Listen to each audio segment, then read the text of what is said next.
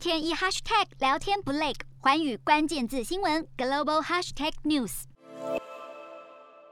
中非论坛登场，却和往年大不同，再度引发国际关注。会场主办的塞内加尔表达对论坛的期待，但媒体报道，相较过去几届中非论坛都有国家元首出席，今年却为部长层级。分析指出，这凸显非洲国家对中国态度幻灭。非洲国家参与中国“一带一路”计划，其中非洲国家乌干达今年媒体爆料，唯一的国际机场很可能要拱手让给北京。乌干达在二零一五年以百分之二的利率向中国借约两亿美元的贷款，扩建境内的国际机场，为期二十年。但偿还利息的宽限期明年将要到期，乌干达尝试和中国重新协商贷款条件，却被拒绝。舆论忧心机场很可能遭到中国接管。尽管乌干达政府随后声明，以明年底才到期，但不止乌干达，肯亚港口也可能因为贷款难以偿还，落入中国之手，也让非洲国家对中国债务外交的质疑声。风浪日益扩大，